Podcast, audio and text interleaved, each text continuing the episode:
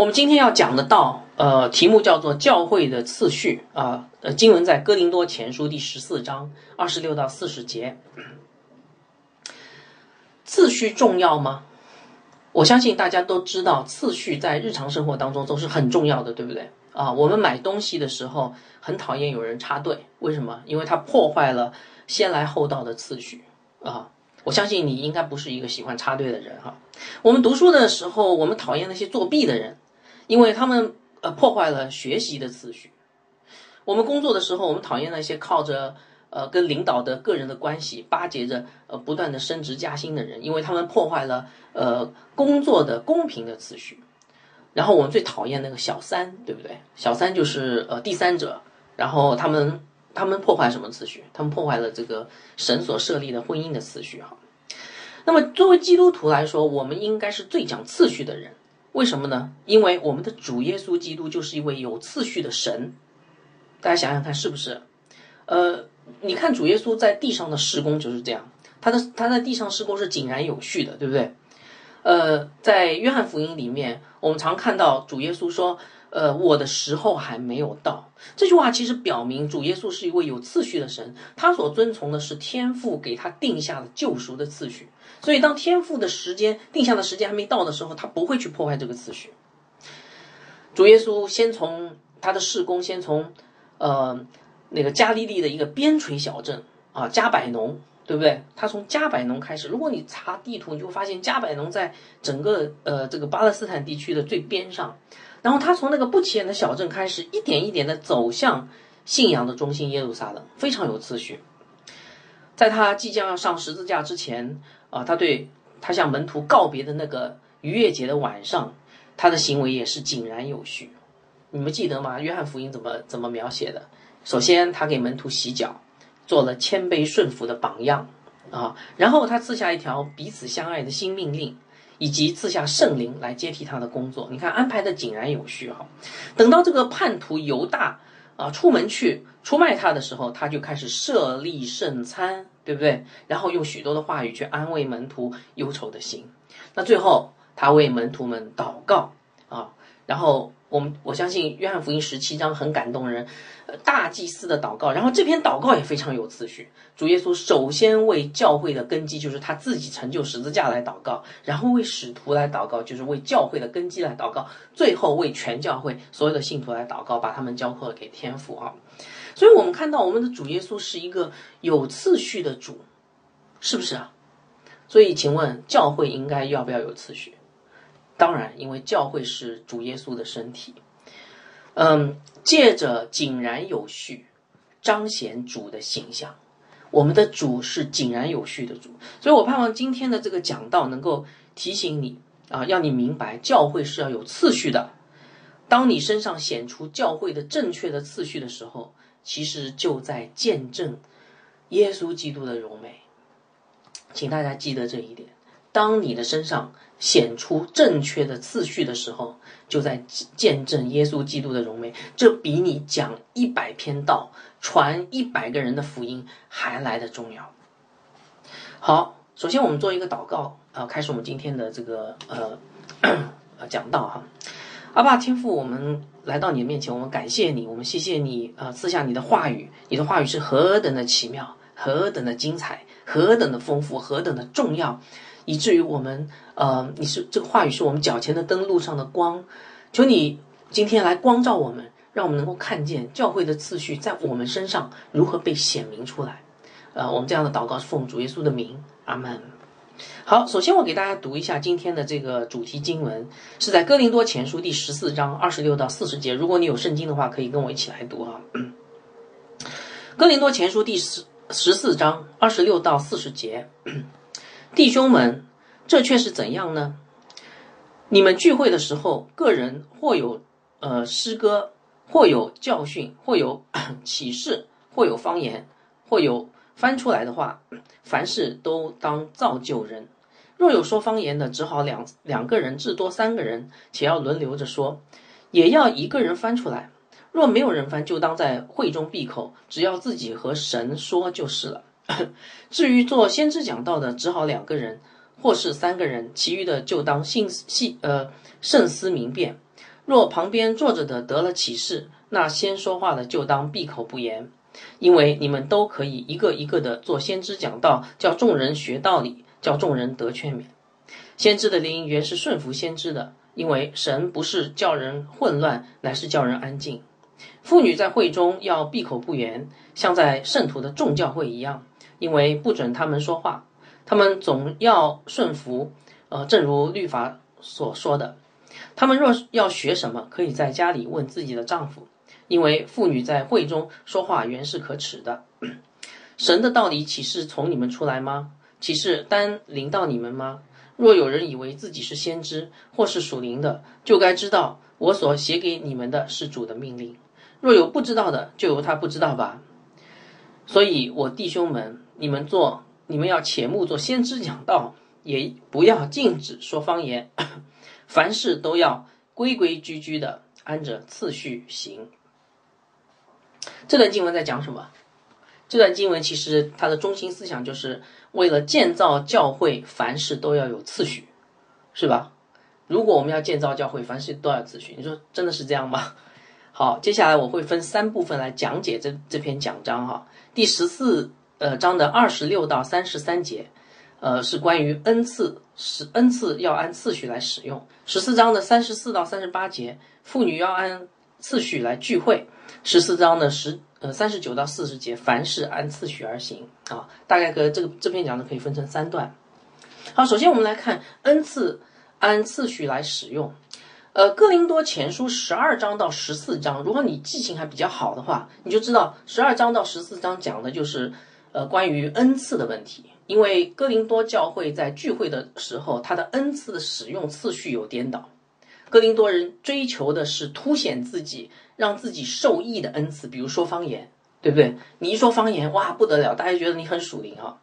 但是他们不追求教会受益的恩赐，做先知讲道，为什么？这个累啊。做先知讲道很累的，要要查经，要要要花非常的时多的时间，而且对自己没有什么造就，是造就教会啊。所以哥林多人更喜欢是凸显自己，呃的这是恩赐，而不是让他们要背起十字架，好好的学习而得着造就教会的恩赐。所以保罗要他们归正，对不对？所以我们在第十二章到第十四章，我们一直看到保罗在劝勉他们，告诉他们要渴慕。呃，做先知讲道的恩赐，因为恩赐是造就教会的，对不对？我们以前讲过，恩赐是造就教会的。好，那么讲到今天这个经文，就是十二章的二十六到四十节哈，保罗就来到了他的结论啊。从十二章二十六到三十三节，保罗总结了这个恩赐的问题啊。好，所以我们现在就来看保罗是怎么总结的。第十二章的二十六节，保罗说：“弟兄们，这却是怎样呢？你们聚会的时候，个人有呃诗歌，有教训，有启示，有方言，有翻出来的，呃，凡事都当造就人。”这句话什么意思啊？保罗告诉我们他的结论是什么？在聚会的时候，任何的恩赐的使用，只有一个目的，什么目的？看出来没有？凡事都当造就人，讲的更准确一点，就是要造就教会。就是如果你今天要使用你的恩赐，很好，那目的是什么？不是凸显你自己，是造就教会。这里要呃，我稍微解释一下，这里造就人这个人哈，这个人这个字不是指的个人，而是教会里的人，教会里面所有的人，其实就代表造就教会。好，好，所以这节经文给到我们一个很重要的教会的施工原则，我不知道大家有没有发现哈，就是所有的施工，教会的施工，啊，要能够使得教会得造就。你说，哎，施工还有不不使教会得造就？有的，有一些施工啊，它开了以后，呃，最后就是没有人参加，最后就是啊，这个施工其实没有意义的，呃，有这种情况哈。所以，如果哪一个施工，教会的施工如果失去了造就教会的果效，就应该立刻停掉。曾经有一个福音机构啊，对美国的和加拿大，就是北美的教会做过一个调查，他们想知道哪些，呃，就是他们想知道那些呃福音兴旺的教会有什么共同特征。哎呀，这个教会很好啊，呃，福音很兴旺，有什么共同特征哈？结果调查研究发现，福音兴旺的教会有一个共同特征，就是他们的施工，绝大多数施工都是很有效果的。很有效的去造就教会。呃，不，这不是说他们没有开过没有效果的施工啊，也有的。但是当他们发现这个施工，嗯，不是很造就教会的时候，他们就非常果断的把它，呃，停掉它啊，停掉那些没有用的施工啊。所以，我今天我们教会里面如果有没有用的施工，我们干脆把它停掉它啊，情愿施工少一点，也不要浪费人力物力去做一些收效不大的事情，对吧？所以这样的话，弟兄姐妹就可以把注意力集中在那些有效的施工当中。你知道这是为什么吗？很重要，因为当我们注意力集中在那些有效的施工，为什么那些施工有效？因为那些施工里面在宣扬基督的福音，它的焦点是在耶稣基督身上。所以这样一来，我们的整个的呃焦点就可以聚焦在耶稣基督身上，可以更多的去思想基督，体会福音。然后把十字架的恩典应用在我们的生命当中啊，所以所有的施工只有一个目的，就是建造教会。没有不不建造教会的施工，把它停掉它。好，所以请大家记得了哈，这个很重要。一切的恩赐的使用，一切教会的施工，都是为了建造教会。所以我问大家哈，如果你今天想服侍神啊，你应该心里面想的什么？呃，不是说啊，我我我想要做什么，而是说怎么样才能够造就弟兄姐妹，对不对啊？如果你出于这样的心来服侍神，那就对了。好，那么问题来了哈，就是那么怎么样造就教会呢？所以接下来的经文，保罗就让我们看到一个非常重要的道理啊，请大家再记得，造就教会，神造就教会的方法是在是他在他设立的次序当中用他的道。来造就教会的，我再讲一遍哈，呃，神要造就教会，所有的恩赐都要使用，都要造就教会，没错。但是是怎么造就的呢？首先，神设立他的次序，在他的次序当中，借着他的道来造就教会，这是一个基呃教会事工的秘诀。所以接下来保罗举了两个例子来说明这一点，一个是说方言的例子，另外一个是说。做那个先知讲道的例子哈，好，所以我们现在就来看这两个例子。第一个例子是说方言，第十四章二十七到二十八节，保罗说：若有说方言的，只好两个人，至多三个人，且要轮流着说，也要一个人翻出来。若没有人翻出来，就当在会中闭口，只对自己和神说就是了。你们在这两节经文有没有看到我刚才说的那句话？有吗？啊，你看哈，这两节经文告诉我们什么哈？告诉我们。其实保罗没有禁止说方言，对不对？啊，关键不在于禁止，而在于什么呢？叫次序。你们看到看见没有？神不禁止你说方言，你可以在家里面说方言，没错，对不对？嗯，在家里面说方言，但是在教会当中就不可以说。所以说，说在教会在会中要闭口。为什么要闭口？因为方言会如果听不懂的话，会带来混乱，对不对？前面上一次的讲到有讲到这一点。会带来混乱，所以教会是要有次序的。所以，如果方言没有被翻出来，就不要说。但是如果方言有人翻出来呢，那么在聚会当中就可以说。为什么？因为翻出来的方言等同于先知讲道。我们上次讲过，方言的内在其实正确的方言是说福音的。所以，如果你翻出来，不就等于在传讲福音嘛？做先知讲道，这个可以说，因为这个是什么？神的道。在造就教会，对不对啊？所以，我们这里看到不是禁止，而是次序，这是关键。而且，你看啊，就算是翻方言，这里说也要只好两个人，至多三个人，而且要轮流着说，这什么意思啊？这个就是一个次序嘛，对不对？所以我们在这里看到很清楚，这个例子就表明神造就教会的方式是在他设立的次序中。用他的道来造就教会啊！你你你读到这里，你要稍微想一想，呃，这是我们今天我们在教会的生活当中，我们是不是按照神的次序，焦点聚焦在神的道上面，来生命来成长好，第二个例子是做先知讲道，第十四章二十九到三十节。至于做先知讲道的，只好两个人或是三个人。你看又来了啊！其余的就当心思明辨。若旁边坐着的得了启示，那先说话的就当闭口。这两节经文是不是也告诉我们同样的道理啊？对不对啊？啊呃，保罗对于做先知讲道的态度是显然跟说方言不一样的，对不对？说方言是闭口，但是做先知讲道呢，啊，要要讲啊，他鼓励在会中做先知讲道，但不太鼓励做说方言啊。所以神用他的道，而且是用人能够听得明白的道来造就教会，大家明白吧？啊，好，这段这节经文里面，也这两节经文里面也告诉我们，只好两个人或者三个人。刚才讲过了，两个人、三个人就不会引起混乱，人少是为了次序。其实，在这儿我要稍微讲一讲哈，呃，那个当时的这个背景，你就更加会明白。当时初代教会的聚会是脱胎于犹太会堂的这个聚会模式的。这个犹太会堂聚会模式就是犹太人的男男生男人是可以轮流上台讲道的，啊，不一定是要牧师哈，呃，但是今天教会大多数都有牧师长老啊，所以为了次序，我们是让牧师和长老来讲道，平行图就是听啊，所以本质是一样，只是形式不同。那么为什么要讲这个呢？因为虽然人人都可以讲到，接下来保罗会说，你们是可以一个一个的去讲到，没错。但是至多多少人？两个、三个？为什么？虽然都可以，但是为什么两个、三个？次序，对不对？而且你看这里还有一句话：若旁边坐着的得了启示，那先说的就当闭口。为什么？这不是次序吗？对不对？啊，如果边上人得了启示。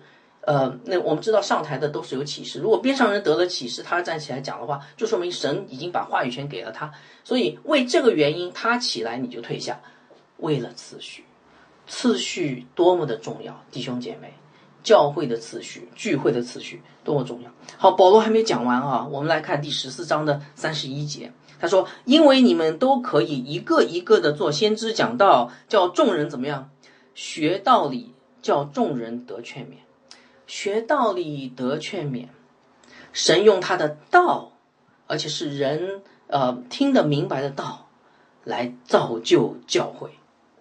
一个一个的讲道，要在他建立的次序当中，用神的道来，而且是听得明白的道来建立，来造就教会。大家明白了吗？所以这本经文很清楚的告诉我们，教会是要有次序的。这个次序是为了用神的道来造就教会啊，所以明白了这个道理以后哈，我马我们马上就可以给得到一个推论，什么推论哈？请你请你留心听啊，非常重要，因为我们每个人都有教会生活，怎么样的教会生活才是合神心意的？从这个经文当中，我们马上得出一个推论，叫做合神心意的教会一定是安静的，就是。当这个教会是合神心意的，它的次序是井然的话，这个教会是安静的。十四章的二十三十二节啊，三十三节啊，你看说什么？保罗说：“先知的灵原是顺服先知的，因为神不是叫人混乱，乃是叫人安静。”看到吗？一个真正这个意思就是说，一个真正做先知讲道的人。他是个先知啊，一个先知讲道人，一定是尊重教会次序的人，大家同意吗？因为他得了神的启示，他他是个先知的角色，他一定是尊重教会次序的，他里面的灵一定是顺服的，所以这样的人来带领教会、牧养教会，教就会把教会带带入一种属灵的安静状态当中。也许你说：“哎呀，什么叫安静的教会啊？长什么样啊？”安静的教会就是这个教会非常的安静 啊，里面很少埋怨，也很少有怀疑啊，然后也很少有流言蜚语啊。你们有没有去过那些教会是很多流言蜚语的教会？一去教会啊，就这个长老怎么怎么有什么问题，那个牧师有什么什么问题，对不对？哦，这个弟兄有什么问题，那个姐妹有什么问题？一去教会乱乱的。但是一个合神心意的教会是次序井然的，它是安静的，所以弟兄姐妹知道谁是他们的领袖，弟兄姐妹对基要的真理非常清楚，教会的施工也错落有致，非常简单，非常的明了，会众很稳定的聚会，到点敬拜，到点上课，到点祷告，对不对啊？然后在日常生活当中努力的活出福音，所以一个次序井然的教会应该是一个安静的教会。好，所以综上所述啊，一切的恩赐和施工都是为了造就教会，而神造就教会的方式是在他设立的次序当中，用他的道来造就教会。所以这段经文对你有提醒吗？我想一定是有的。我想有两层提醒啊，一层是对呃教会的童工，这段经文提醒我们这些做在教会当中做童工的人、做领袖的人，要好好想一想，我们教会的事工是不是有效的在造就门徒？有哪些是不造就门徒，把它砍掉？我们教会有次序吗？次序井然吗？我们的教会是是不是把焦点放在神的道上呢？还有最重要，我们教会安静吗？啊，这个很重要。呃，这段经文也提醒我们每一个基督徒好好想一想，我在教会里面的一言一行是不是造就教会呢？啊，今天我们来到教会当中，我们你有想过吗？你的一言一行会影响到教会？你的一言一一行是是起纷争的呢，还是使教会安静的呢？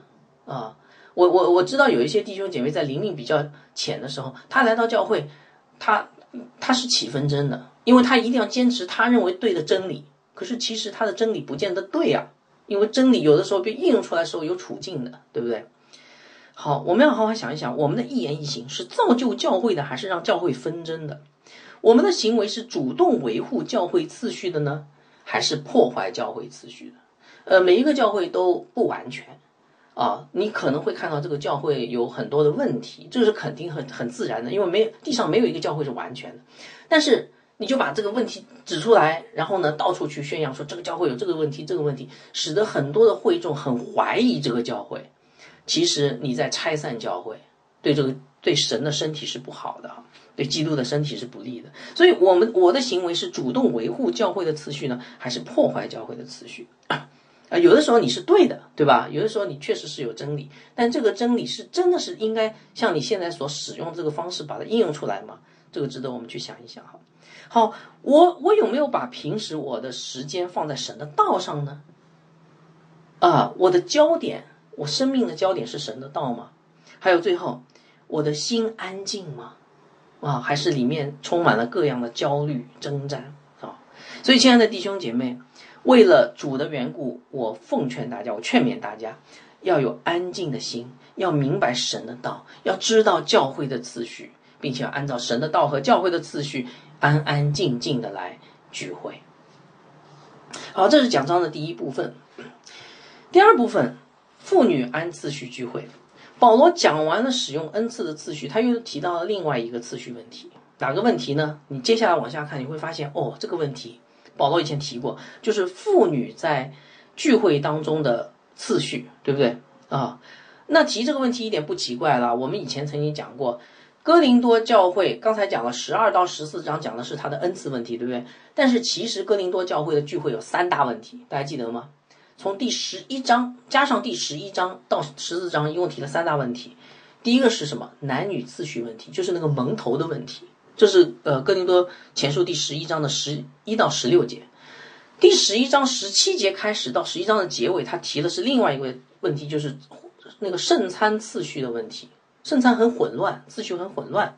然后第三个问题就是十二章到十四章的恩赐的使用问题。所以哥林多教会一共有三大问题，对不对？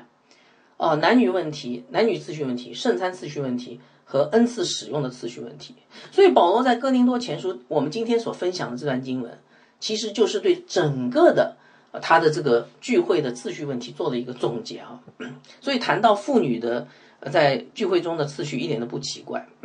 其实还有一个原因，保罗谈到这个妇女在聚会当中的次序问题，就是他前面谈到呃做先知讲道，对不对？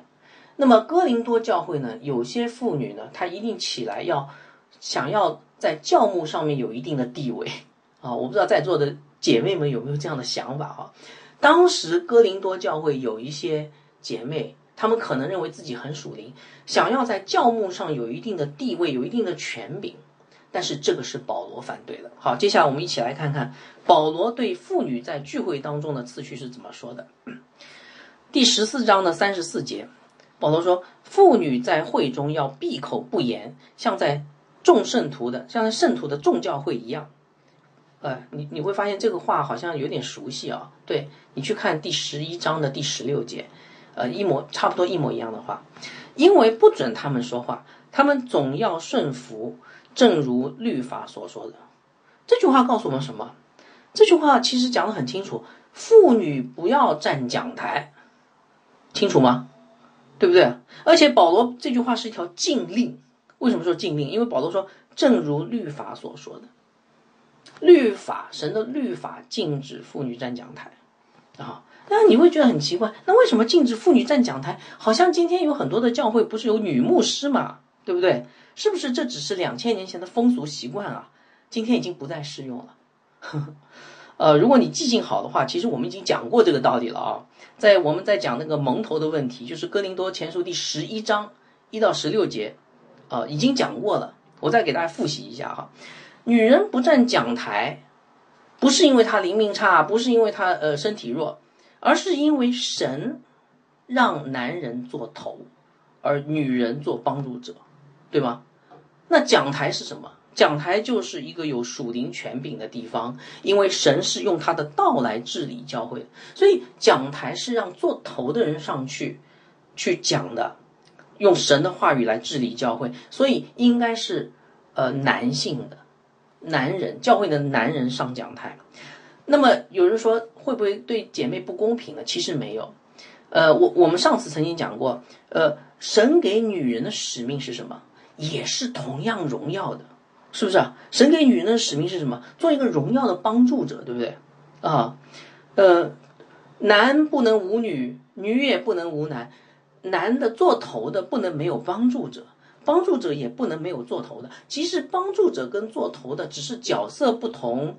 但是荣耀是同等的，所以一个在在一个次序井然的教会里，一定是男性的领袖做头。姐妹们甘心顺服、谦卑、安静。啊，聚会当中应该听不太到很多姐妹在大声说话。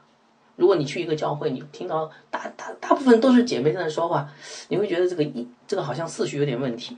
啊，教会施工当中也应该是弟兄做主主导哈，应该你可以看到姐妹的身影，但是不会说整个的施工都是姐妹在那里主导。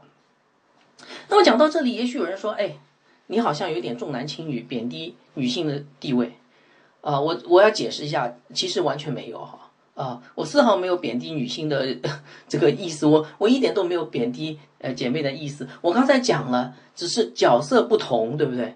荣耀同等啊，嗯，我们相信神给了男人和女人完全不同的角色来成就他的救赎的计划，只是角色不同。所以姐妹的成功，我问大家一个问题哈：一个姐妹怎么样才是一个圣洁的？一个姐妹的成功其实不在于她能带领教会牧养群羊，对吧？那是神给弟兄的使命，你去做它干嘛？姐妹的成功是在于在会聚会当中顺服安静，尽量少埋怨，顺服安静，其实这不容易做到的啊，所以征战是在里面的，在心里面的啊，一旦做到了这一点，神的名就被荣耀了，大家明白吗？就是呃，我们很想为主做一些事，主啊，你对我太好了，我想为你服侍，我想为服侍你啊，我要站墙头，我要跟大家诉说啊。神说：“等一下，我告诉你，你的方式不是站在讲台上，你的方式是不说话，不说话就荣耀我啦，明白吗？所以这就是神的计计划哈，对姐妹的计划。但是这样就有人会说了，哦，那我知道了，我是个姐妹，我就不需要有什么追求了啊。但是这又不对，因为这里根本就看不出来你不需要有追求哈。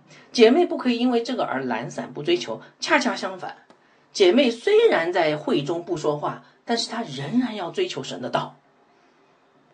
所以我们来看保罗在呃十五呃十四章三十五节他说什么？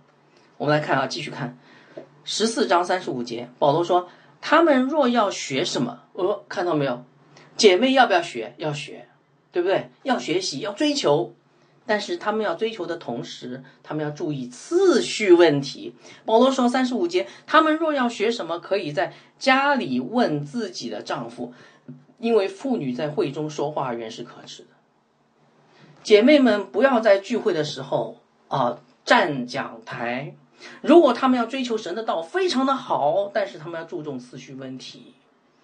那如果家里面弟兄啊是信主的，我指的是真正信主的。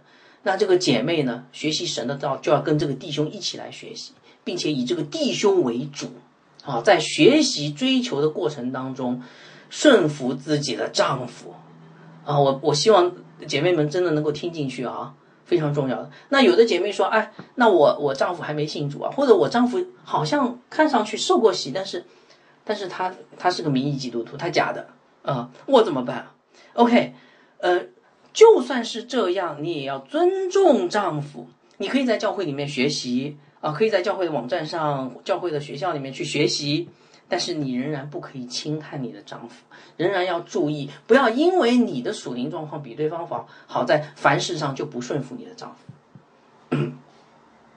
好，所以我们可以在这里看到一条非常重要的道理：妇女在呃聚会中闭口不言的原因是什么？其实不是姐妹的能力差或灵性低，对不对？这里一点都没有讲到。是什么？你们发现没有？是神是这样安排的，你愿意顺服吗？啊，神安排男人做先知讲道、治理教会，神也安排女人做顺服的帮助者。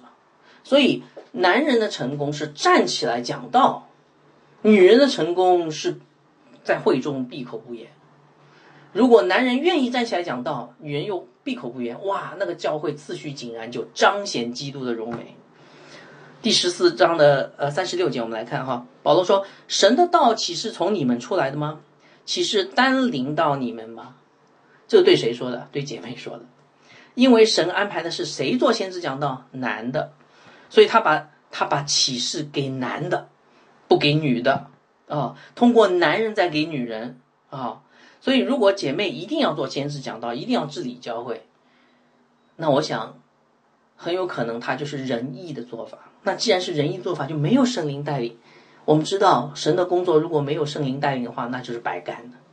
所以在这里奉劝，呃，有一些呃，如果很愿意做头的姐妹哈，呃，你们要想一想，就是呃，也许你会很热心，这个很好，嗯，也许你你也开展了很多的施工，这也很好，但是很有可能如果不顺服的话，这些施工其实都是白干的，因为圣灵不会在他错乱的次序当中去。做事情，好，所以讲到这里，我们发现保罗的态度就更加坚定了。我们一起来看第十四章的三十七到三十八节。保罗说：“若有人以为自己是先知，或是属灵的，就该知道我所写给他们的是主的命令。若有不知道的，就由他不知道吧。”哇，这个保罗在讲什么？保罗的意思就是说，如果你是一个真正属灵的姐妹，啊。你应该知道这是神的旨意，对吧？一开始你可能不知道，你现在知道了吗？这是神的旨意。所以，如果你以前曾经站过讲台，啊，手握权柄，呃，希望你能够下来，顺服谦卑，啊，成为顺服谦卑、安静的样子。那有人说啊，这样的话不是少了一个传道人吗？哎，对，少了一个传道人，多了一位合神心意的圣徒。少了一个凭仁义去建造人的草木河街的工程的人，多了圣灵的工作，我相信这个教会会更加兴旺。但是对于不顺服的姐妹呢？啊，对于真正属灵的姐妹是这样，对于不顺服的姐妹呢？如果她一直想在教会里面做头，神说：“哦，好，你就任由你不知道吧，啊，就让你做，在错误的道路上狂奔啊，任由你这样做。”所以这个这个这个不顺服的姐妹，她她仍然会做很多的事工，啊，但是到头来有果子吗？我估计是没有的，啊，不相信你们可以去看啊，就是有其他的一些教会当中，呃，有这样的情况吗？我相信一定是这样的。保罗不仅是态度坚决啊，坚定，他的语气也非常的坚决。你们看这段经文哈，是不是语气非常的坚定啊？啊，真的，你们看十一章一到十六节，语气也非常坚定。在讲到姐妹蒙头的时候，语气也非常坚定。在讲这一段第三十四到第三十八节，这段语气也非常坚定。这不是偶然的。保罗在讲到这个呃女人跟男人次序的时候，他的语气非常坚定。这说明什么问题？说明男人跟女人的次序是神很看重的。啊，不信我给大家讲一下哈，他的语气哪里坚定？你们来看三十四节，保罗说女人要怎么样？闭口不言。哇，这个话是蛮蛮重的，不准他们说话，对吧？三十五节，女人在会中说话是可耻的。哇，这个话也非常重啊。三十六节，他用了两句加强语气的反反问句，对不对？神的道岂是从你们出来的吗？气势单领到你们吗？然后到了三十八节，一副气绝的样子。若有不若有不知道的，就由他不知道吧。啊，呃，十十一章的十六节，在讲蒙头的这段的时候，保罗的语气也是这样的。十一章的十六节，若有人想要辩驳，我们却没有这样的规矩，神的众教会也没有。哇，所以你看，保罗那个其实不是保罗，是神，神对女人在聚会中的次序非常态度非常认真啊，是吧？那那你就会觉得很奇怪。是不是神重男轻女？真的是重男轻女吗？为什么神对妇女在聚会中的次序如此看重呢？我们现在也知道，有很多的女牧师、女传道，其实都是很敬虔爱主的人呐，对吧？你不要一棍子打死啊！你知道很多的女女牧师、女传道，她们都是把自己奉献，而且你知道她为什么要奉献吗？因为他们看到教会很荒凉，他们就站起来服侍教会啊！你这样不是把他们一棍子打死了吗？但是我告诉大家，在理解这段经文的时候，其实神的重点不是在于女人身上。你们看整本圣经，整本圣经其实神从来没有鄙视过女人，对不对？主耶稣复活以后，第一个遇见的是谁？抹大拉的玛利亚是个女人。他还让玛玛利亚去传话给那些门徒，对不对？那么神在这里到底在讲什么呢？我告诉大家，神在这里要强调的是一个次序问题，而这个次序问题的背后是一个更严重的问题，就是人的骄傲啊！我跟大家说哈，你们可以看到，我们当中有很多人往往是为主大发热心的，你可以看到这样的弟兄和姐妹为主大发热心，当然这个是很好的啦。爱主是爱主的心是应该肯定的，但是在大发热心的同时，内心是骄傲的，这也是很肯定的。那具体的表现是什么？就是在大发热心的时候破坏神的次序，破坏神所设立的次序。呃，我给大家举个例子，呃，很久以前了，呃，有一次我在教会里面举行圣餐礼仪啊，那个时候我。掰饼，那个饼是没有掰开的。呃，圣餐礼仪我就掰饼，那我掰饼的动作很慢啊，掰饼就是一点点撕下来、撕开嘛，很慢。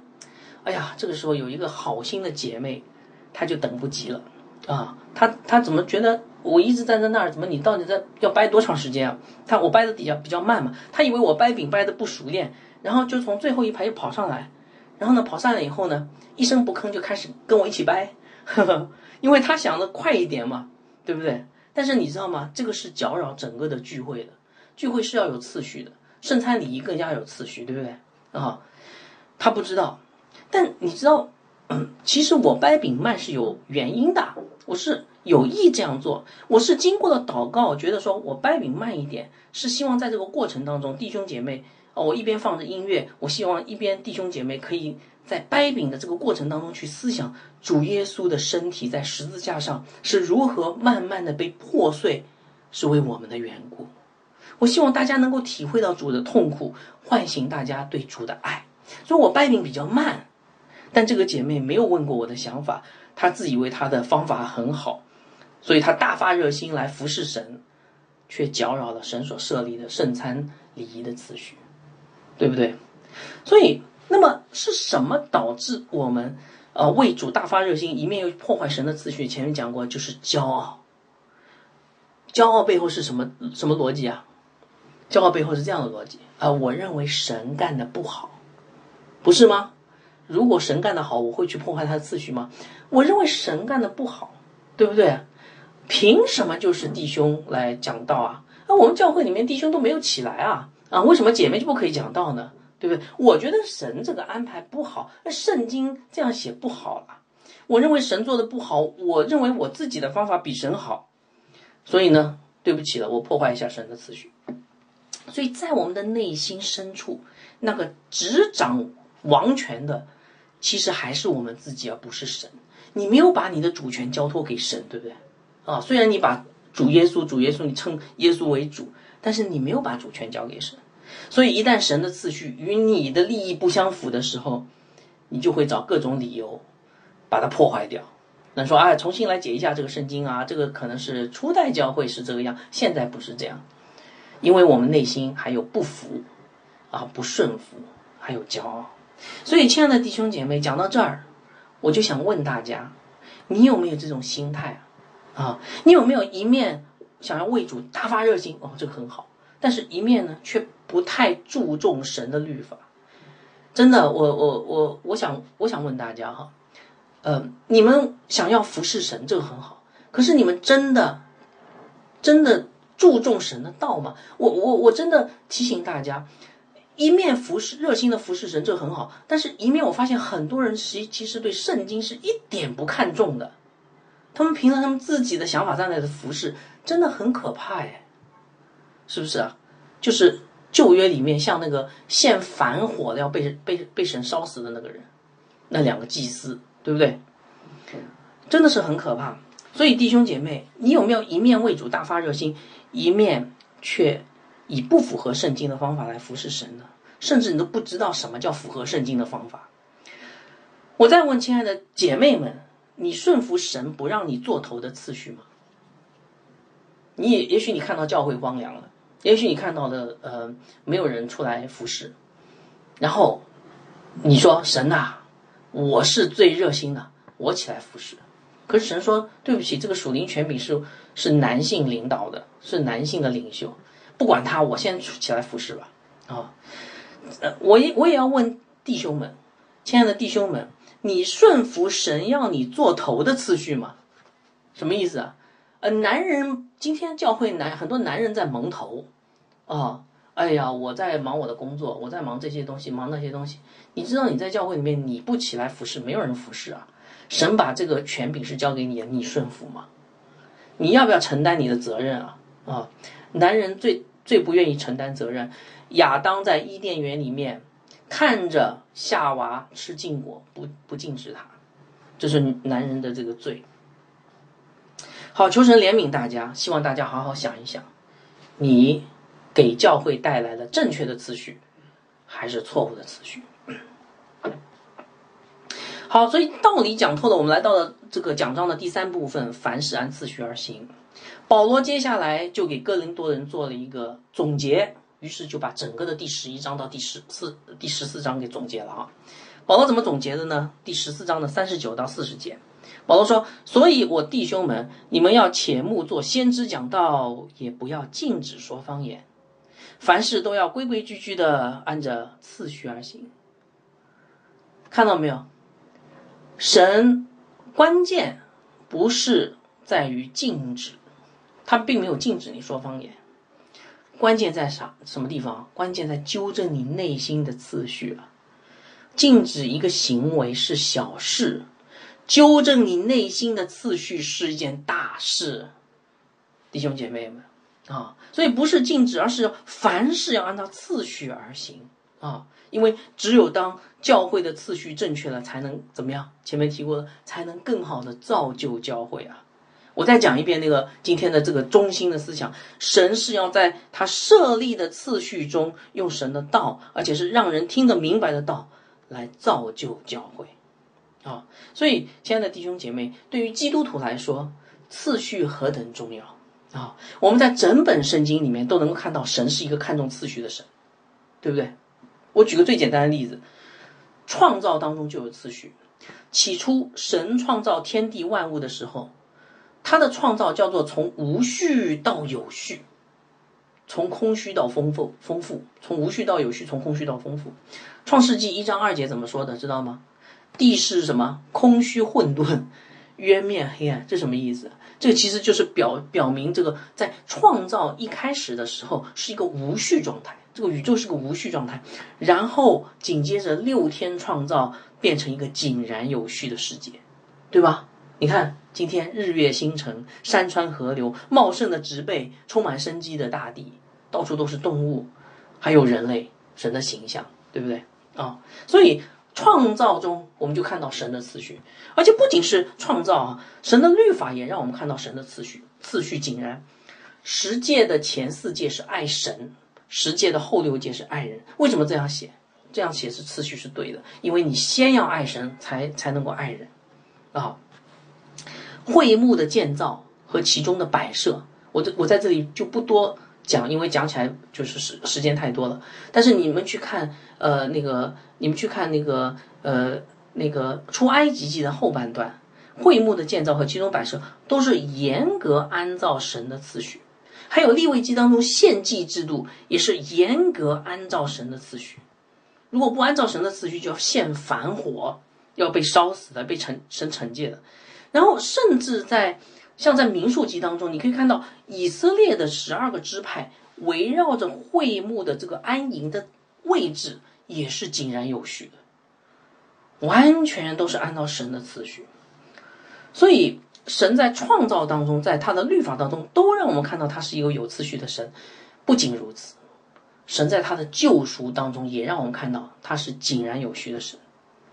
你们看旧约就知道，神的救赎计划是从一个人，对吧？亚伯拉罕，然后呢，到他一个家族，亚伯拉罕、以撒、雅各，然后呢，从这一个家族变成一个民族，以色列民族，然后呢，从以色列民族呢，出埃及、走旷野、进迦南，变成一个以色列国家，对不对？最后，从这个国家到万国万民，这个神的启示、神的救赎，就像一朵含苞待放的花，不断的开，就是完全按照神的次序在那里呃进行着。而且，神给每一个阶段、每一个步骤都设定好了时间。所以，加拉太书第呃四章四节是这样说：“他说，极致时候满足，神就差他的儿子为女女子所生，且生在律法以下。什么叫时候满足啊？”就是神给每一个步骤都设立了次序，都设立了时间，分毫不差。神是一位有次序的神啊！但是我告诉大家，最令我们惊讶的，就是十字架上的次序。十字架是一个被一个次序被纠正的地方，大家明白吗？你说哪里可以看到十字架上有那个次序被纠正啊？十字架上，当我们的主耶稣基督为我们死在十字架上的时候，发生了什么？一个次序的倒转。当我们犯罪的时候，人跟神的次序颠倒了，人跟世界的次序也颠倒了。但是，当十字架的救赎成就的时候，人跟神的次序怎么样？被翻转过来了，不是吗？啊！十字架上，主耶稣基督亲自为我们进入了神的颠倒的次序，他认同了我们的这个罪人，他自己次序颠倒了，接受了神的公义的刑罚，以至于我们今天跟神和好了。我们不再是凌驾在神上面，而是神真的成了我们的救主和我们生命的主。所以感谢主。啊，感谢耶稣基督的十字架。所以我问弟兄姐妹们：今天你们都是蒙主耶稣基督的十字架所拯救的人，难道我们不需要遵从主的这个次序吗？教会的次序是我们每个人都应该遵从的。所以，亲爱的弟兄姐妹，你有没有一面为主大发热心，一面却不知道圣经的原则，或者不符合用不符合圣经的原则来服侍主呢？如果是这样的话，就让十字架的恩典来纠正你的次序啊！你仍然需要这个古旧的福音。亲爱的姐妹们，你顺服神不让你做头的次序吗？如果你不愿意顺服，那么就让十字架的恩典再一次来纠正你的次序吧。亲爱的弟兄们，你顺服神要你做头的次序吗？如果不愿意的话，就让十字架的恩典来纠正你的次序吧。啊！因为我们既然已经接受了十字架的救恩，为什么仍然活在错误的次序中呢？愿神来怜悯你啊，让你真的谦卑下来，摆正你与神的次序。好，我们做一个祷告结束啊。阿爸天父啊，我们来到你的面前，我们谢谢你用你的话语来再次的告诫我们、劝勉我们，呃，与你的次序。是何等的重要，让我们应该活在一个正确的次序当中，因为这个次序本来就是彰显基督的荣美的。当我们一边热心的服侍你，一边却破坏你次序的时候，其实我们传的是假福音，我们并没有彰显基督的荣美。就让我们不断的悔改，不断的明白你的次序是怎样的，以至于我们能够真正来，呃，见证耶稣基督。这样的祷告奉主耶稣的名啊。